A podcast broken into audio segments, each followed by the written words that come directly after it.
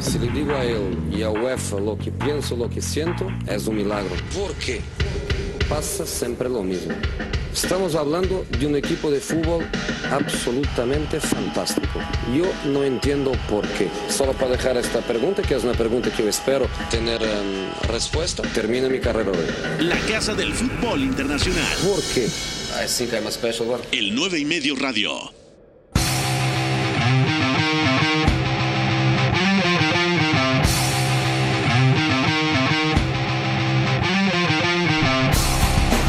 Pasa? ¿Cómo están? 4 de la tarde, bienvenidos al 9 y medio radio, es martes, mucho que platicar, analizamos hoy la jornada de la Serie A que nos quedó pendiente el día de ayer, donde el Inter y el Lazio ganaron y aprietan a la Juve en el liderato, en la lucha por el Scudetto. Y malas noticias para el Fútbol Club Barcelona, ya lo sabíamos, pero hoy se confirma, el extremo francés Ousmane Dembélé ya fue operado y estará de baja seis meses. Bueno, mucho que platicar, es martes, súbale a la radio y arranca el 9 y medio radio. Your job is to tell the truth, okay? Esto es So the next time is finished. el 9 y medio radio. We don't get back in.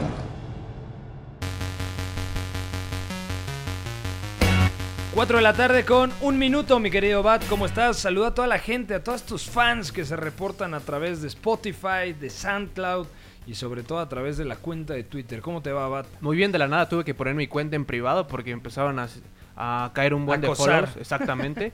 Pero bueno, aquí feliz, sobre todo porque la serie se está poniendo muy linda. El, el Milan, si estamos criticando al Manchester United, creo que hay que hacerlo del Milan porque el equipo de Pioli está en un bache Pero muy tristísimo. bien, El primer tiempo muy bien contra el Inter. Pero es lo que hablamos, el Inter era el equipo que más le costaba mantener una ventaja.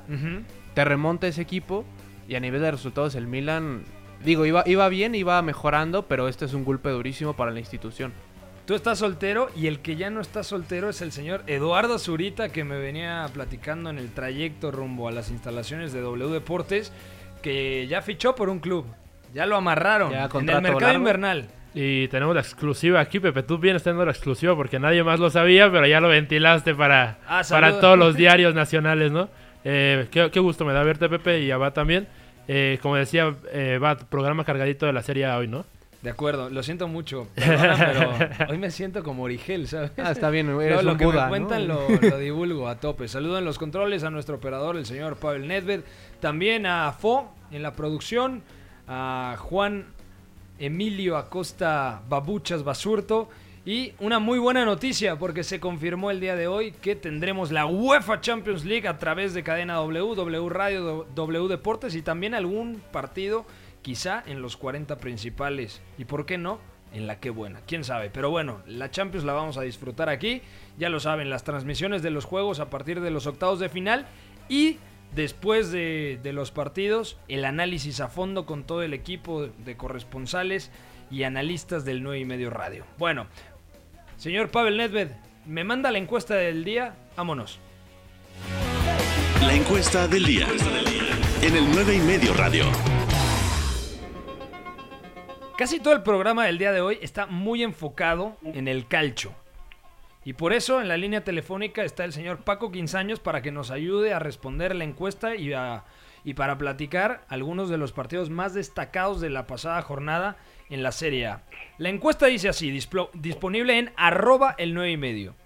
¿Podrán la Lazio, el Inter y el Inter de Milán pelear por el Scudetto con la Juventus hasta el final de temporada? Paco, ¿cómo estás, amigo? ¿Qué tal, Pepe, amigos? Pues es una gran, gran pregunta. Realmente creo que estamos viendo una Serie A muy emocionante en donde la liga está más abierta que nunca, ¿no? Yo creo que sí, pero ¿tú qué dices? ¿Sí, los dos pelearán, Lazio e Inter? ¿Solo la Lazio, solo el Inter? ¿O se caen la- eh, los dos y por lo tanto la vecchia señora levanta un Scudetto más? Mira, yo creo que el Scudetto regresará a la capital.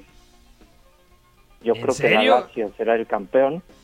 ¿Por qué? Porque la Juventus llegará un momento en la temporada en la que probablemente tenga que decantarse entre ir con todo ah, para ganar la Champions o retener el Scudetto, sería su noveno. Entonces sabemos cuál sería la respuesta.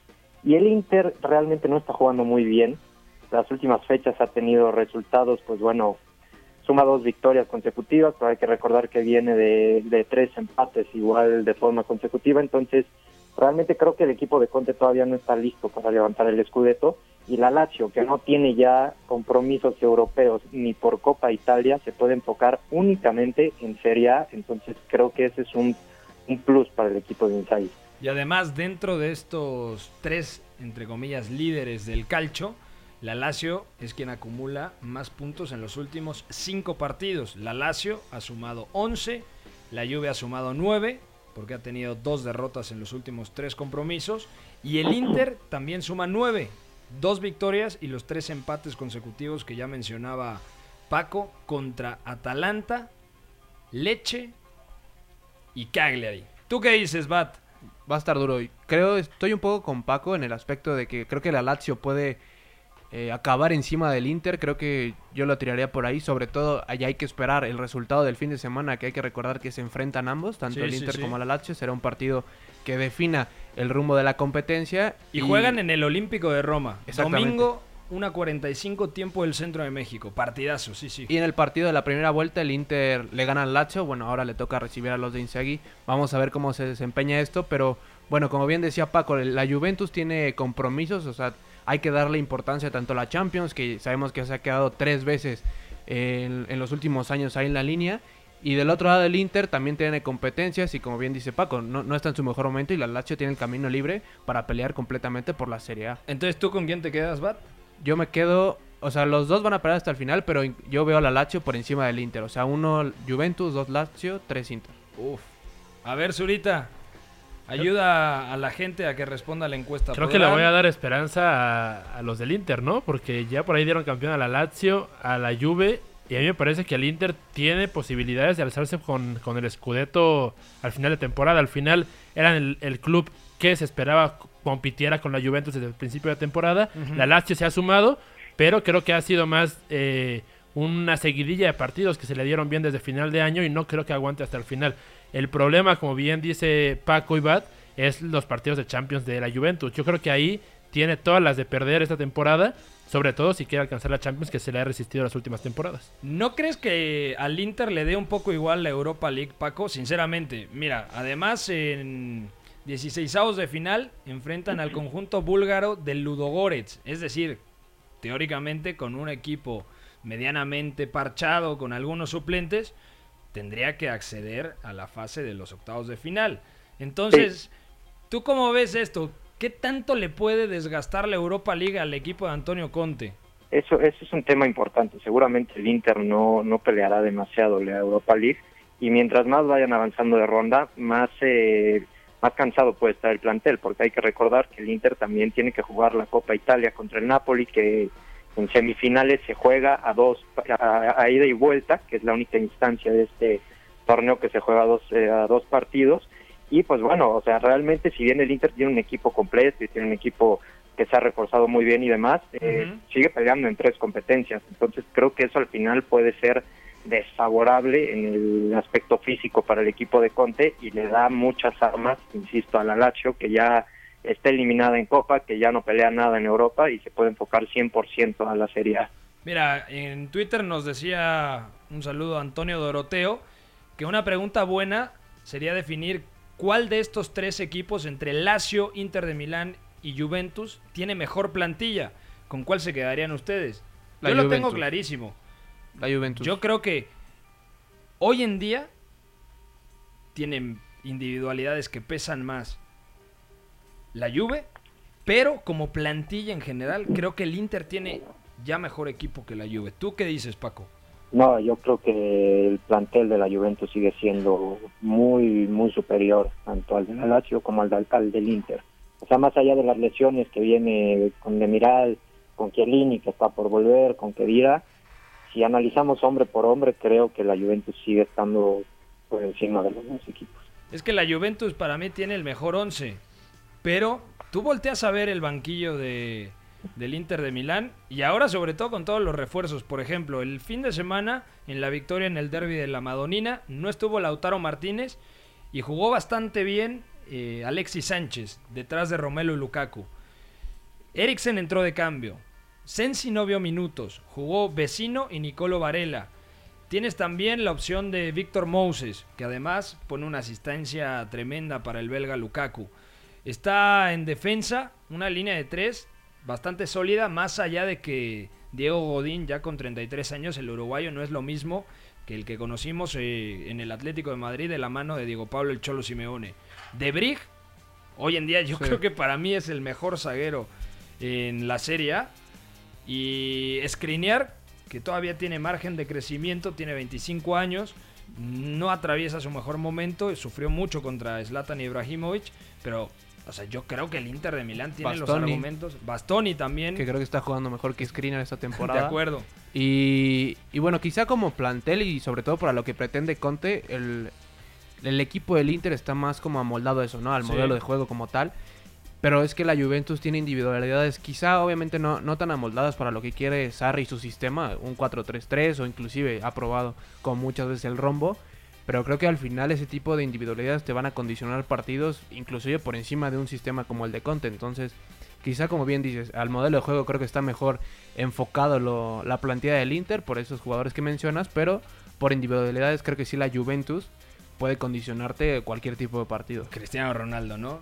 Cristiano Sin más, o sea, Ronaldo, tienes Du- a Douglas Cristiano Costa, Ronaldo Pero es que además hay jugadores, como dice Bat, en sus anteriores equipos ya eran piezas fundamentales, que ahorita puede ser que estén en banca o no figuren tanto, pero Ramsey, Matuidi, eh, Bernardeschi, el mismo Dybala que renace esta temporada, me parece jugadores muy por encima de, por ejemplo, los carrileros del Inter o los mediocampistas del Inter, que son muy buenos, pero no tienen la calidad contrastada en exigencia tan alta como sí lo tienen los de la Juve. Para mí hoy en día le falta una pieza fundamental a Sarri y es un interior de tendencia asociativa, porque Rabiot no me parece un centrocampista de élite, porque Bernardeschi me parece un jugador más resolutivo en el último cuarto de cancha y sinceramente yo lo pondría como una decepción, no sé cómo lo vea Paco, así que le falta, no sé, un- una pieza que juegue al lado de Matuidi, por delante de Miralem Pjanic y detrás del trecuartista cuando es 4-3-1-2. Betancourt no lo ves un poco ahí. Bentancur yo creo que es mejor para tareas sin pelota que con balón. A mí me gusta mucho la evolución que ha tenido Bentancur y además ha jugado en las tres posiciones, Sí. a tres alturas del medio campo, como media punta, como interior, como medio centro con- cuando no está Pjanic, pero sí creo que le falta un elemento de de- de élite y además que ir ha estado lesionado para poder implementar el, el mecanismo, las ideas de Mauricio Sarri, que es un entrenador que lo vimos con el Empoli, luego en el Napoli, luego en el Chelsea, de tendencia claramente asociativa. ¿Tú no piensas que le falta un centrocampista de élite actualmente a esta Juve, Paco? Mira, yo creo que el regreso de Kedira será algo que Sarri agradecerá, más allá de que muchas personas critican el juego del alemán, creo que es un tipo que pesa muchísimo y que puede ayudar mucho, eh, sobre todo en esta segunda mitad de temporada.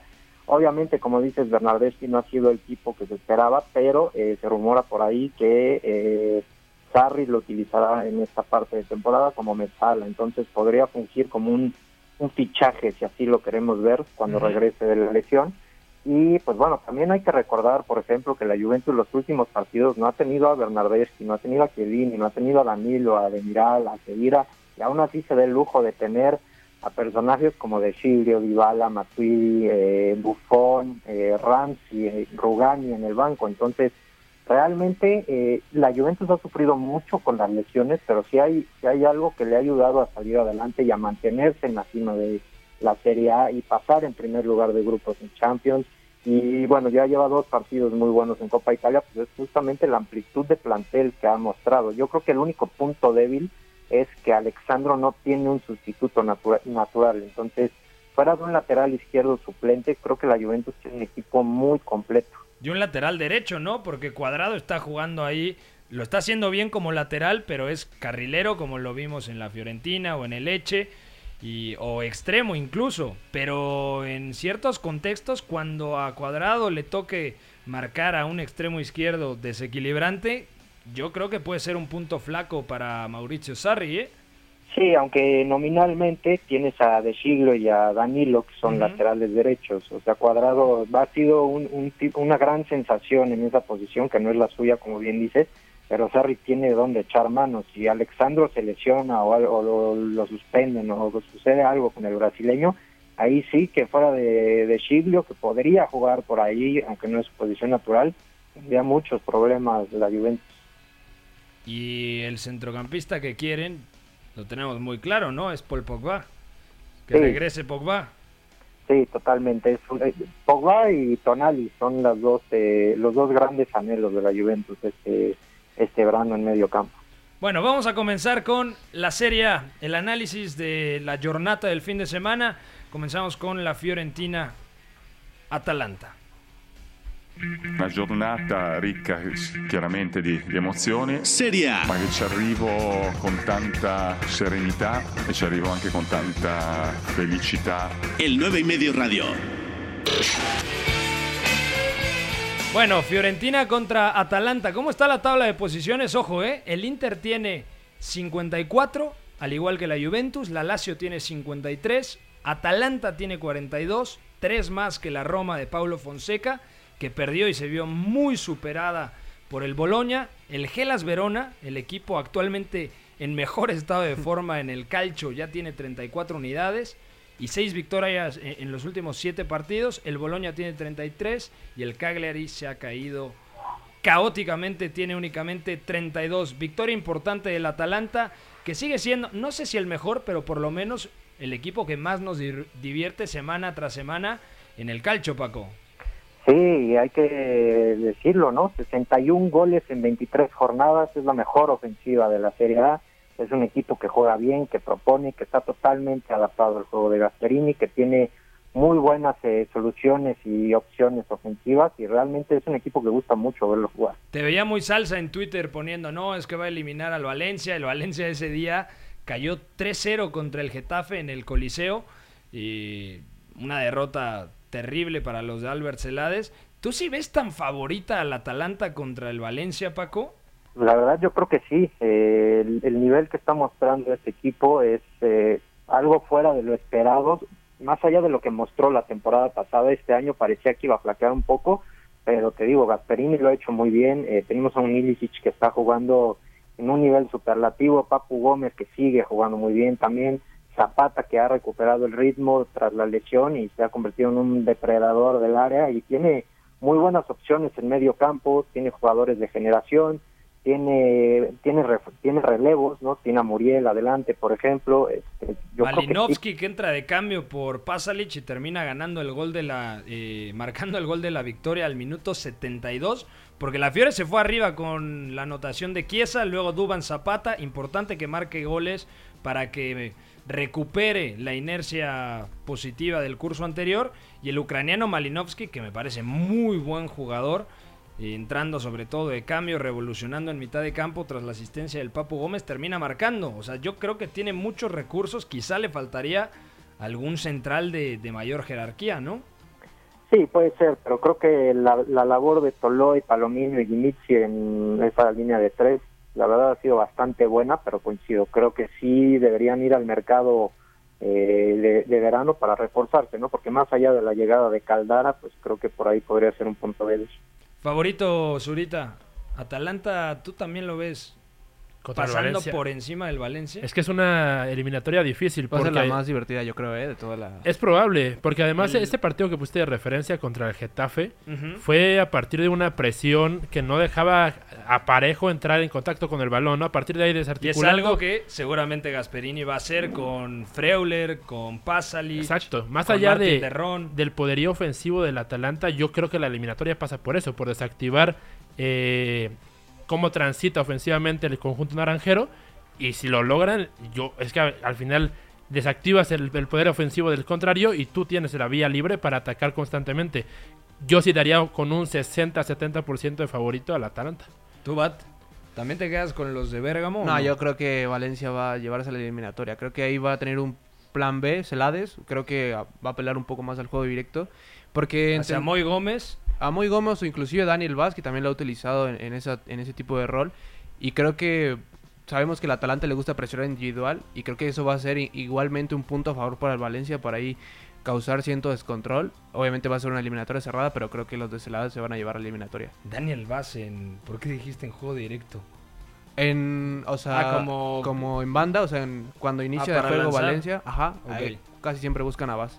Bueno, otro partido, el Napoli, la gente nos pregunta qué ha pasado con el Chucky Lozano, entró de cambio en la derrota 3 a 2 contra el Leche, partido en San Paolo, entró de cambio por Lorenzo Insigne, el partido ya estaba bastante complejo y poco impacto, pero Paco, entró Lorenzo Insigne por el costado de la izquierda y ya las declaraciones de media semana de Gennaro Gattuso indicaban que si en la derecha está clarísimo que el titular es Callejón y ahora le llevaron a Politano, que además eh, arrancó el partido, por izquierda quizá pueda tener un poquito de más minutos considerando que no puede jugar todos los partidos Lorenzo Insigne. Sí, puede ser. Yo creo que, como bien dices, por derecha la llegada de Politano puso ahí un el último clavo en el ataúd en la posición para el Chucky, pero bueno, vamos a ver por izquierda cómo lo logra pues dosificar, eh, pensando que también el equipo juega Copa Italia, eh, que viene la Champions, entonces seguramente durante las próximas semanas vamos a ver más minutos del Chucky.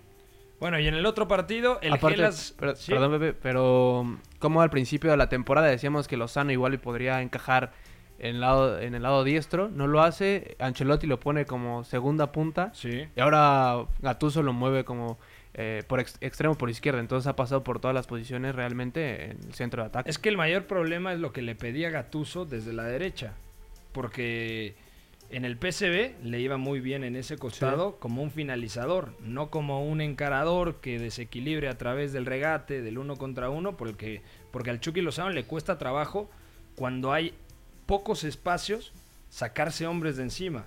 En transición es un elemento buenísimo. Por eso cuando preguntaban dónde les gustaría ver al Chucky Lozano, aquí tres o cuatro dijimos, el contexto ideal para el Chucky sería la Bundesliga, ¿no?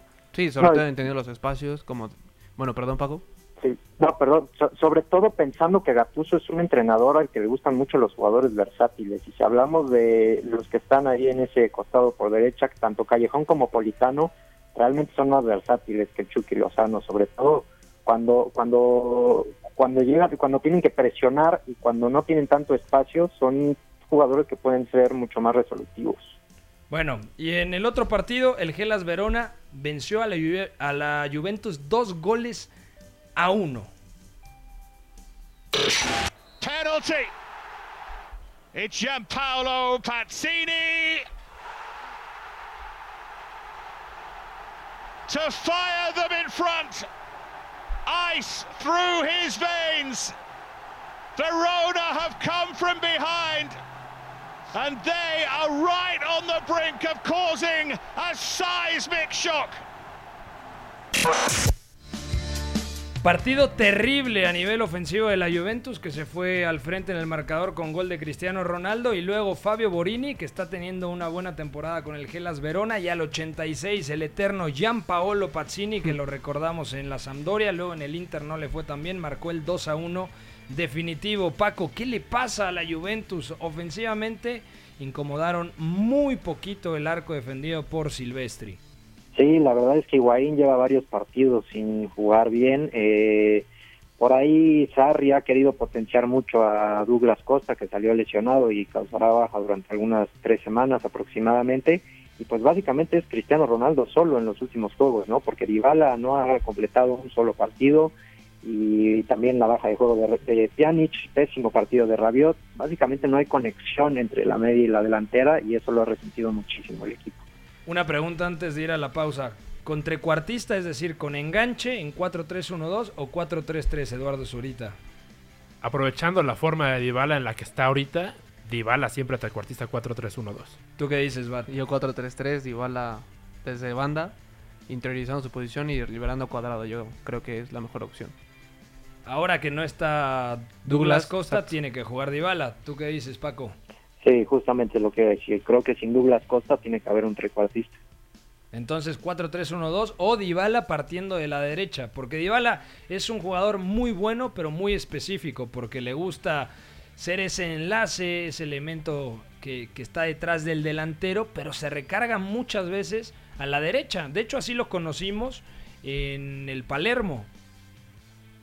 Sí, totalmente. Siempre ha sido un jugador al que le gusta jugar con perfil cambiado y realmente tiene esa, esa, ese tiro de comba que ha pues patentado en los últimos años y que le ha dado grandes resultados a la Juventus, pero bueno, también Dybala ha bajado mucho su nivel en los últimos partidos. Por ahí de noviembre, diciembre estaba en un nivel superlativo y a últimas fechas también ha bajado.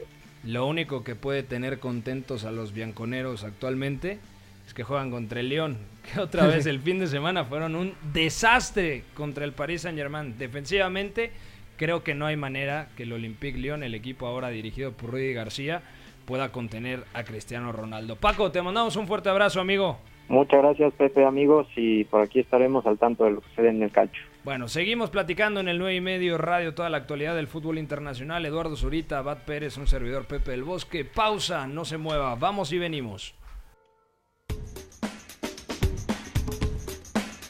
Que no te entiendas, que hablas muy raro. Si tú ya sabes más que yo, perfecto, tira, vamos a ver. Habla de lo que quieras, yo contesto de lo que me apetece. El análisis es bastante superficial, bastante gratuito. ¿El apellido? ¿Cómo es el apellido? El 9 y medio radio. Correcto. Siguiente pregunta.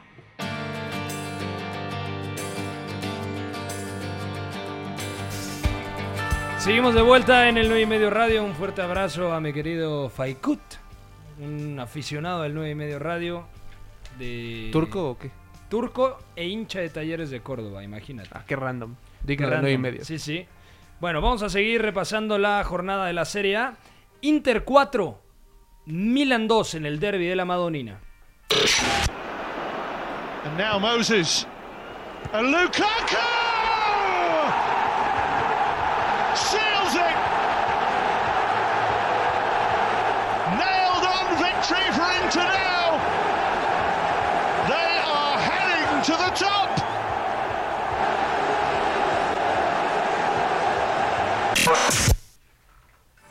Exhibición de Zlatan Ibrahimovic. Todo el primer tiempo es del sueco de ascendencia bosnia. El primero hizo Rebic tras la asistencia del propio Zlatan.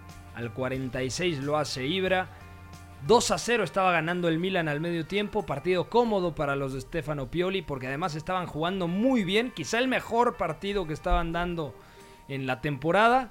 Llega el segundo tiempo, descuenta Marcelo Brozovic al 51, dos minutos después, tras un muy buen desmarque de Alexis Sánchez que asiste al uruguayo Matías Vecino 2 a 2, golazo de córner lanzado punta de la derecha Antonio Candreva y remata de manera majestuosa a Stefan de Brig y ya en el cierre de partido, desborde por la derecha, centro del nigeriano Víctor Moses y Romelu Lukaku gana la marca 4 a 2 final. Resultado muy engañoso para lo que vimos en el trámite de este derby de la Madonina. Aparte que son de esos goles, por ejemplo, el de Brozovic, son de esos goles que son prácticamente de la nada, ¿no? O sea, un balón De desde, desde el aire, la prende de volea y es un golazo, pero a partir de ahí el Inter tiene vida y es donde lo de- el conjunto de Conte em- empieza a tambalearse y bueno, más bien permite que el Milan se tambalee y bueno, el resultado yo creo que como bien dices es bastante engañoso. ¿Te gustó el partido, Suri, o no? Sí, fue partidazo. Al final, creo que últimamente habían sido muy tediosos este, este, este tipo de partidos, el derby. ¿Cuántos no vimos? 0-0, 1-1. 1-0, 1-1. Exactamente. Creo que el, el último más o menos bueno fue el gol de Maicon, que creo que acaba como 4-3, así. Ese yo creo que es 2010. Ya tiene un buen. Una década, justamente. Sí, sí. No, y al final el 4 a 2, eh, espe- por espectáculo muy bueno, pero también por cómo fue el partido, por las etapas que ya mencionas. Todo el primer tiempo del Milan.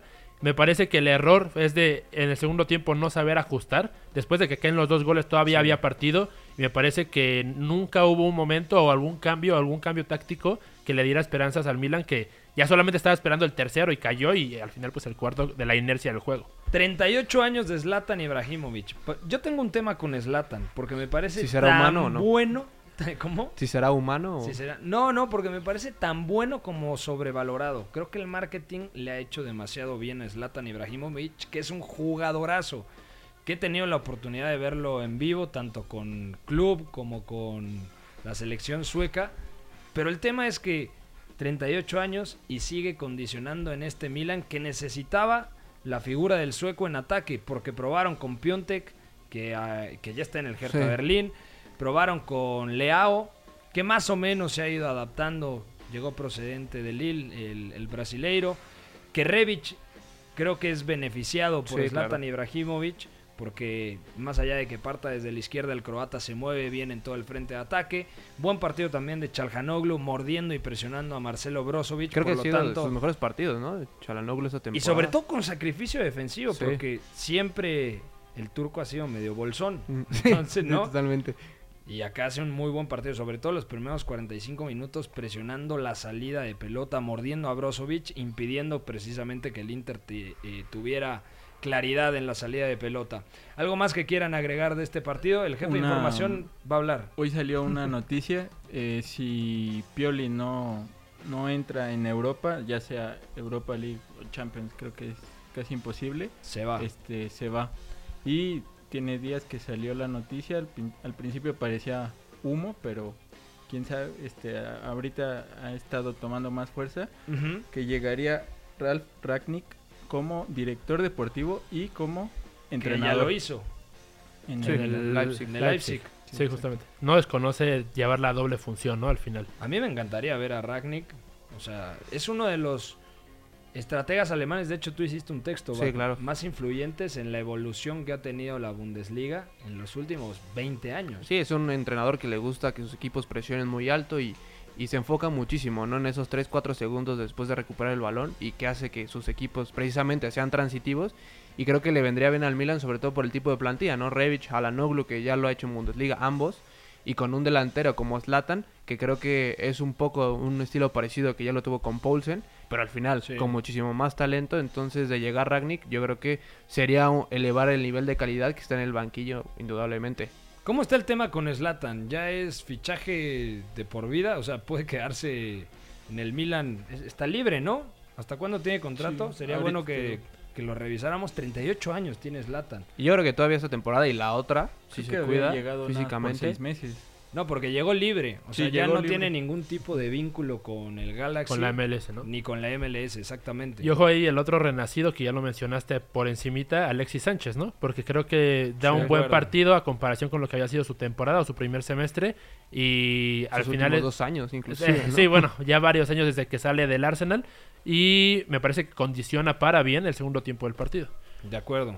Luego sale de cambio por Eriksen, que además Eriksen en un tiro libre Uf, saca sí. un riflazo. Sí. o sea, un fer- ferriazo. y- ¿Cómo se dice? Riflazo Fierrazo. estaba mejor, ¿no? Fierrazo. Un fierrazo. es que Y cla- estuvo- casi clava un golazo, Hasta Eriksen. estuve a punto de alburearme. Tiene contrato hasta el 30 de junio del 2020. Sí, Zlatan nada más llegó por seis meses. Sí, que lo puede, o sea, fir- firmar otro contrato. De Seguramente lo va a renovar. de un año más. Eh, yo creo que eso lo va a hacer. Dicen, Stefano Pioli se queda en caso de que alcance competición europea, es decir, Europa League. Para mí el Milan termina la temporada en la sexta posición. O sea, sí. Actualmente está el, en la décima. Gelas. A dos puntos del de las Verona. Checa si se puede meter esa apuesta y yo la metería. Yo, la meto. sí. Yo creo que sí, ¿no? O sea, meto... ¿Te sumas o no, Zurita? Milan sexta posición. Sexta posición Milan. Le pone 100, yo 100, Bat. Yo también. Me sumo, me Ahí sumo. está, ya tenemos 300. Sí, pues Jefe de información, ¿le, ¿le metes o no? Pues sí, sí. Ahí está, 400 pesos a que el Milan se mete a competición europea esta temporada. Sobre todo porque lo tiene relativamente más sencillo que ahora el Napoli.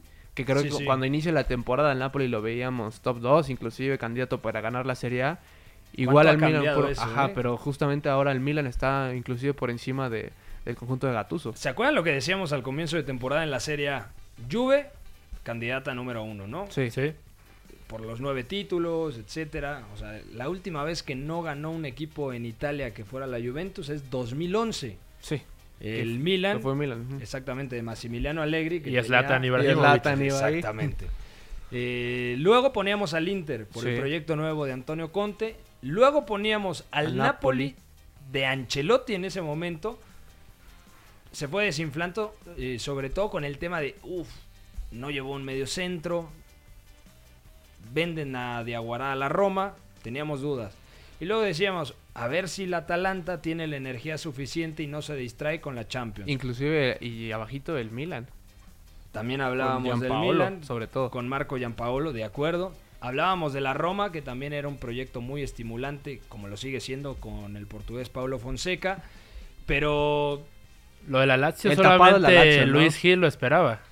Nadie más hablaba lo de la. Lazio. Ni Gil lo esperaba, exacto. Ni Lotito, Hoy los, hoy los escucho muy optimistas con la Lazio, diciendo que tú dijiste que la Lazio va a levantar el escudeto. Paco. Paco. Paco, tú dices la Juventus. Ajá. ¿Y tú con quién te quedaste? El Inter. Con el Inter. Yo me quedo con la Juventus. O sea, yo con el campeón hasta que se diga lo contrario. Contrario. Sobre Y ojo- todo porque tiene esa, Herencia, ¿no? Casi. sí, ese ADN competitivo heredado del proceso precisamente de Antonio Conte, luego de Massimiliano Allegri, y que hoy en día está Mauricio Sarri intentando meter algunos matices tácticos más puntuales, pero al final, en la hora de la verdad, yo dudo mucho que la Juventus no gane el Scudetto y se caiga. Además tienen un, un factor que no hemos mencionado demasiado y es Cristiano Ronaldo en un momento de Sí. forma que yo no lo había visto, creo que en Italia, por ejemplo, para ser específicos. Eh, más allá de los goles, que lleva 10 jornadas, si no me equivoco, anotando consecutivamente y es récord en Italia, Sí, sí. eh, me parece que en juego, como bien dijo Paco, él está sosteniendo un ataque que ahorita mismo está chato, ¿no? Una transición medio campo, ataque, eh, delantera que está Tan- chato y él lo hace completamente solo. Tanto sí que el gol de la Juventus es eso, ¿no? O sea, Cristiano a campo abierto, mano a mano Pared. contra, contra, exactamente, pared, la línea defensiva adelantada, la mandan a campo abierto y, y sostiene, ¿no? Y, inclusive ya va ganando la Juventus a partir de ese gol. Pero como bien dices ahorita, creo que Cristiano está sosteniendo este equipo y hay que entender que Cristiano de febrero al final de la temporada es, yo creo que a la par de Messi inclusive, el mejor jugador del mundo. 15 goles de Cristiano Ronaldo en los últimos 10 partidos de Serie A. Ya cifras de- que tenía en España, ¿no? Que tenía en el Real Madrid en su mejor versión. O sea, y en el Real Madrid con los jugadores los mejores del mundo. O sea, hacerlo aquí me parece que tiene aún más Claro. mérito. Porque ese es un punto muy importante. Cristiano Ronaldo estaba más potenciado en el Real Madrid porque tenía mejor plantilla. No quiero decir que la Juventus tenga un mal equipo, ni mucho menos, porque es una de las 5 o 6 mejores plantillas del mundo. Pero comparado a lo que tenía en el Real Madrid, o sea, sin más, tenía al mejor socio que podía Sí. tener en Karim Benzema, tenía la mejor pareja de interiores en el mundo Que- después de la que época justamente Xavi Iniesta. Benzema se convirtió el fin de semana en el máximo asistente Sí. en la historia del Real Madrid.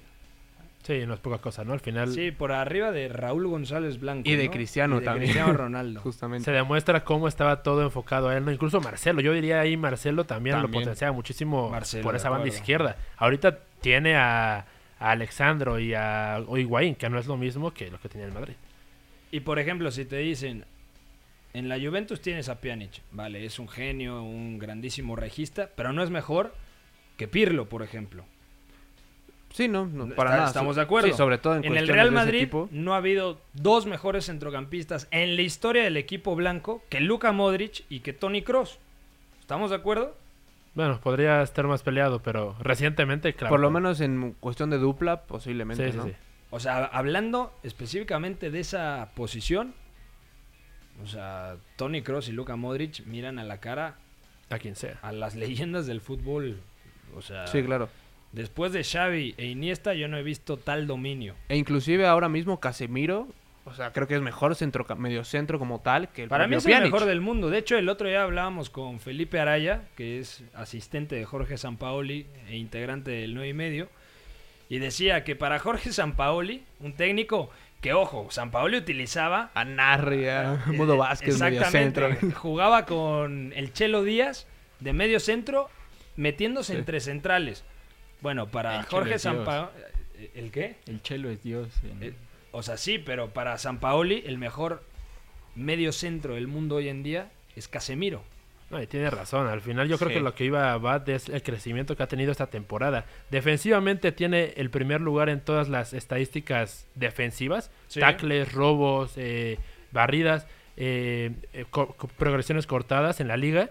Y además ofensivamente me parece que su pie se ha educado y ya contribuye al juego del equipo madridista. Y llega muchísimo al área también. O sea, últimamente Yo creo Casemiro... que aporta más ofensivamente llegando Sí. que organizando. No, no, no digo, no digo que organice, ¿no? digo que organice, pero yo le he visto dar dos, tres pases al espacio y dos, tres cambios de juego para agilizar el- el- la progresión del Real Madrid, que era in- inimaginable en 2015. Es que Zurita, si Chicharito entrenando un Sí, sí. año con estos chicos, o sea, Mejoró Seis- muchísimo a nivel técnico, a nivel lectura de juego. O sea, si estás rodeado de estos jugones, hasta tú que eres un central férreo, te conviertes en Beckenbauer. Sí, O sea, completamente. No hay que olvidar que también Casemiro de formación es, es centro delantero. O sea, llega al En el Sao Paulo. en el Sao Paulo y después él, él mismo dice que retrasa su posición porque de centro delantero no se veía este no veía una oportunidad. y ¿Está entonces- documentado esto o está vendiendo un humo No, no, terrible? no. No, no, sí. Lo dice en la entrevista. Sí, pero además la, la anécdota que la cuenta es cuándo va a ser la prueba justamente. Porque Ah, él dice sí. que se enfrenta a 30 delanteros brasileños que lo hacen mucho mejor que él.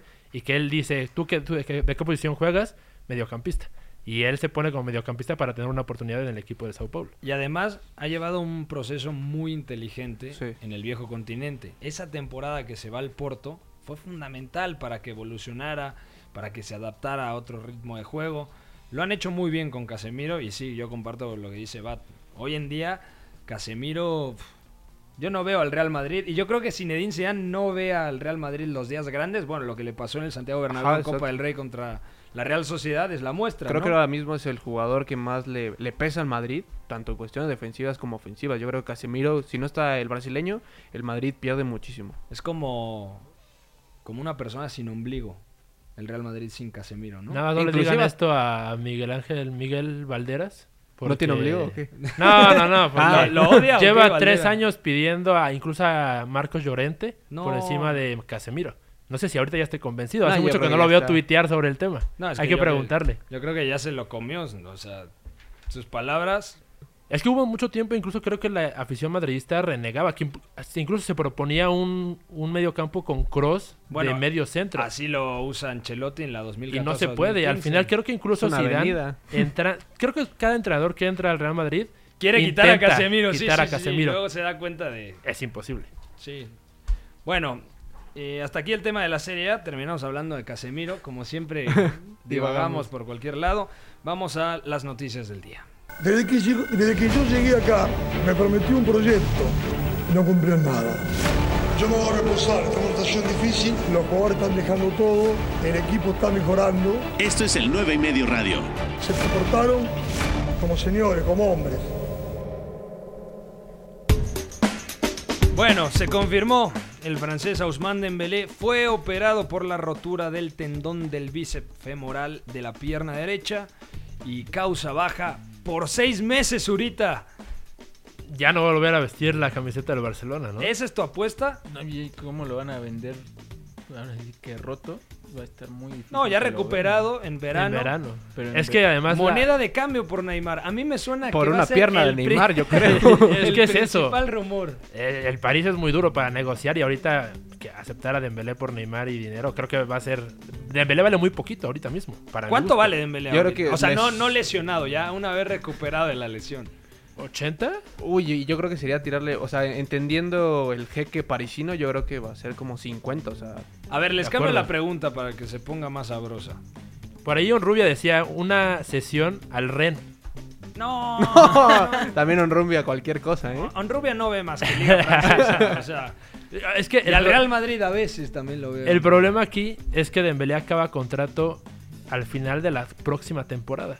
Entonces ya no le queda nada al Barcelona para moverse en el mercado. Es venderlo. O renovarlo. reno- renovarlo. Eh, Es que esa es la No, duda, renovar a Dembélé.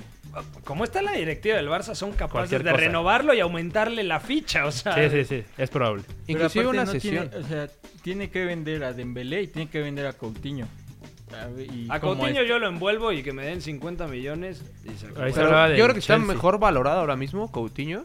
No, pero tampoco juega en el Bayern. O sea, juega pero no es titular. Pero, pero yo si fuera el París, entendiendo cómo está la situación, creo que metería un poco más un dedo así al, al fuego, un dedo más por Coutinho que por Dembélé, la verdad, ¿eh? No, yo no. Yo no. Yo estoy con Bad. Es que Dembélé corre el riesgo de que quedarse Dembélé- jugando Ajá, en, exacto. A ver, en el Marsella toda su carrera. Coutinho es el James del Barcelona, para mí. Jugador con mucha calidad, pero muy específico. James el es mejor que colombiano- Coutinho. James es mejor que Coutinho. Yo creo que sí. En condiciones sí, pero ha mostrado más Coutinho, creo yo. En Premier ha mostrado más que James. En, el momento. es que aparte la carrera de Coutinho estuvo a punto de ganar la Premier en la 2013-2014 con Brendan Rodgers. Gracias, La Gerard. de- exactamente, la del resbalón de Stevie G. Luego empieza bien con Klopp, pieza importante, lo ficha el Barcelona. Y es el Liverpool finalista de Champions. Luego el Liverpool campeón de Champions. Y ahora el Liverpool será campeón de Premier. Sin Coutinho. No era tan necesario Coutinho, hay que decirlo. Es un buen jugador, y no, no era, era- tan necesario. Y no era tan bueno como se veía dentro del sistema de Sí, Klopp. no.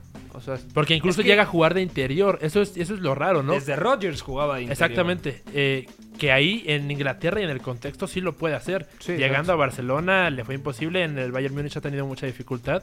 Porque es jugador de contexto, muy de contexto. ¿Cuánto pagaron al final por Coutinho? Más de 120 millones sí, con todo 120 y más- primas, ¿no?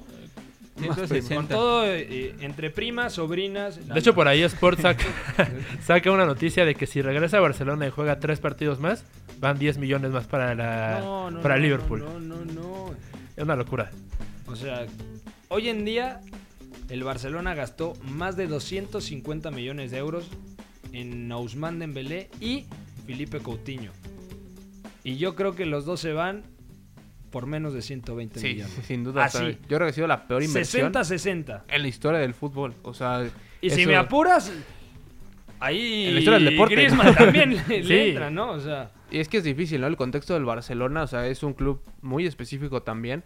Y se ve también reflejado en sus canteranos. Muchos de los canteranos de la Masía que salen del Barcelona, si no, si no son traspasados al primer equipo del Barça, es muy difícil que se coloquen en otros equipos, ¿no? Porque es un modelo de juego muy, muy espe- específico. Y creo que también está condicionado eso los jugadores que llegan y también los que salen. Adama Traoré, por ejemplo, le ha ido bien. Le ha ido bien. Pero es que son, bien son como los, a los que les va bien son co- a los que Los tapados, ¿no? rechazan. Ajá, o sea, exacto. Icardi no de- le dijeron tú no encajas aquí, se fue Icardi y en la Sampdoria explotó igual. Adama Traoré lo mismo. Y hay otros que han sido demasiado lo- específicos, demasiado A- ADN Barça Ajá, y no terminan de cuajar. Bueno, sin más, nuestro queridísimo Marc Rosas, Sí. que en Lyon, en Rusia, en el Celtic, no logró asentarse. Y hay otros como Dani Olmo, que podría haber regresado este verano y este invierno, perdón, y no se le hizo lugar. en Aparte, si te pones a ver eso, los menos, o sea, los jugadores que menos ADN tienen en cuestión Barcelona son los que más rinden en otros equipos, ¿no? O sea, Adama Traoré, un jugador totalmente de espacios, Dani. Olmo, o sea, tampoco, sí, convive muy buen con el balón, pero es un jugador igual que necesita más espacios, entonces los que son muy ADN Barça están, eh, son sumamente difíciles colocarlos en un modelo que Y no el sea Barça el- no sabe el vender aparte. No sabe vender, de acuerdo. ¿Dónde les gustaría ver a Ousmane Dembélé? Yo lo tengo claro, pero primero los escucho a ustedes. no piénsalo sé, sano, eh, ¿no? O sea, Yo, es ya- yo no lo yo no lo quiero ver ya en la camilla. Ahí es donde no lo quiero ver en donde sea, pero yo lo quiero ver en el sano. Bayern Múnich. Extremo a lo Robin Ribery, Sí, sí, sí. perfil cambiado. Bueno, Eh. este chico es ambidiestro, tiene la, la gran facilidad, es muy anárquico también. Me pareció ya una buena opción. Ok, me no, gusta sé si, la opción. no sé si el Bayern iría por... Es que está muy devaluado a mi, a mi punto de vista, pero ahí estaría bien. Sí, pero si te dicen, oye, Coman que se rompe todavía más seguido que Usman Dembélé. Sí. Gnabry, que el año pasado, el 2019, tanto en la selección alemana como en el Bayern, estaba encendidísimo. Hoy en día, Gnabry, bueno, quizá por la lesión de Perisic, Sí, pero no lo veo tanto como sí un que jugó. titular indiscutible. Sí, pero Perisic lo estaba sentando, ahora Nabri jugó el fin de semana pasado y a mí me gustaría ver a Dembélé. Quizá no tanto como creo que las primeras opciones serían París y Bayern precisamente, pero si no creo que si no está tan caro, si no lo vende tan caro el Barcelona, una oportunidad de mercado así jugártela, el Liverpool. Es lo que iba- lo traía en la cabeza. El Liverpool, ¿no? O sea, Obviamente digo, al United no lo mencionamos Ah, porque cualquiera, hasta Zurita de Central, podría jugar hoy en día en el United. ¿no? Ah, el, el United no descartes que haga su primer gran fichaje de los ¿Coutinho? últimos años. Coutinho en el O United. Dembélé. Eso habría que... Es que no hay de otra. Al final los únicos O sea, que te pueden quitar a esos dos son París, Bayern y los necesitados de Chelsea. la Premier. Para Chelsea. el United, o sea, lo va a fichar a Dembélé y en la presentación se va a lastimar. O sea, Sí, si, no. si hace eso, eso Alexis va va a regresar al United, eh, ojo. sí, o sea, Ya, es, ya lo ha dicho Solskjaer. Si es que no que- tiene cláusula. que no de tiene cláusula de compra obligatoria. Imagínate un ataque. Vamos a ponernos a debrayar porque... Pero Dembélé, cosa. Coutinho, Rashford y Alexis. Alexis. Ah, no suena mal, ¿eh? Pero No- si, no suena mal, si pero- tú vas, si eres el United, vas, son diferentes y todo, pero vas a invertir. No, se habla no, mucho no va a de pasar. Dembélé, y digo, se habla mucho de Grealish, que Sí, también van a tener que poner un, un buen dinero. Pero 50 con 50 sacas a Grealish. ¿No? No sé, ¿eh? Seten- Dicen que Igual y por el 80 Brexit casi. puede ahí causar, porque la libra se devalúa, Exacto. entonces ya Sí, lo- sí, la sí. Premier ya no puede pagar tanto como antes, entonces ahí va a estar difícil. Pero creo que Grealish podría ser un jugador muy válido para el United, inclusive, o sea, una apuesta más segura que cualquier otro de fuera, yo creo. Bueno, Sobre todo porque el Vila va a descender. Lo que comentábamos, Douglas Costa se lesionó el isquiotibial del, eh, del muslo izquierdo y será baja de 15 a 20 días. Y la última noticia, Bat, se fue Jürgen Klinsmann. ¿Qué pasó con Klinsmann? Renunció al Hertha Berlín a la dirección técnica. Sí, pues tenía tres, en, en nueve partidos en Bundesliga, solo tres victorias, lo habían eliminado de la, de la. Pocal, y bueno, se circula, ¿no? Que tanto el Hertha como Klinsmann estaban, no llegaron a un acuerdo porque creo que el club quería, esta es la información de Bill, quería implementar algo a Klinsmann, no, no señalan qué precisamente, ajá, y Klinsmann no quiso. Seguramente entonces, los se fichajes estos de invierno no fueron pedido de Klinsmann. Y justamente después de la entrevista, él dice que le gustaría tener como un cierto rol como en Inglaterra, o sea, tanto director técnico como director deportivo, y en Alemania no lo permiten eso, entonces ahí es la clave. Invirtió más de 50 millones de euros el Hertha Berlín en este mercado invernal. Entre Piontek, el polaco que llegó procedente del Milan, y... Tousart.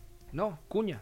Ah, Mateus Cuña, claro. El atacante que además hizo un buen preolímpico con la selección Sí. brasileña, que ya tiene su boleto junto a Argentina para los Juegos Olímpicos de Tokio 2020. Bueno, ya nos vamos. A nombre de Eduardo Zurita, muy buenas. Nos vemos, Pepe. De Bat Pérez, Vale, Pepe, bye. jefe de información. Dios. Y mañana nos escuchamos en punto de las 4 de la tarde. Aquí ya lo saben, a través de la frecuencia de la UEFA Champions League, W Deportes. Bye bye. Mira, también puede salir aquí una lista de agravios comparativos, pero no acabaríamos nunca. Yo vengo aquí porque es mi obligación delante de ustedes. Ya, ustedes me preguntan y yo, yo respondo. Fuera del campo ya ha ganado, lo ha ganado durante todo el año, ha ganado durante toda esta temporada y en el futuro lo que va a ser. Le regalo su Champions particular. Hay veces que me merezco que me manden a freír espárragos. O cuando la cago, la cago. La Casa del Fútbol Internacional. En esta sala, él es el puto jefe, es el que más sabe del mundo, el puto amo. El 9 y medio Radio.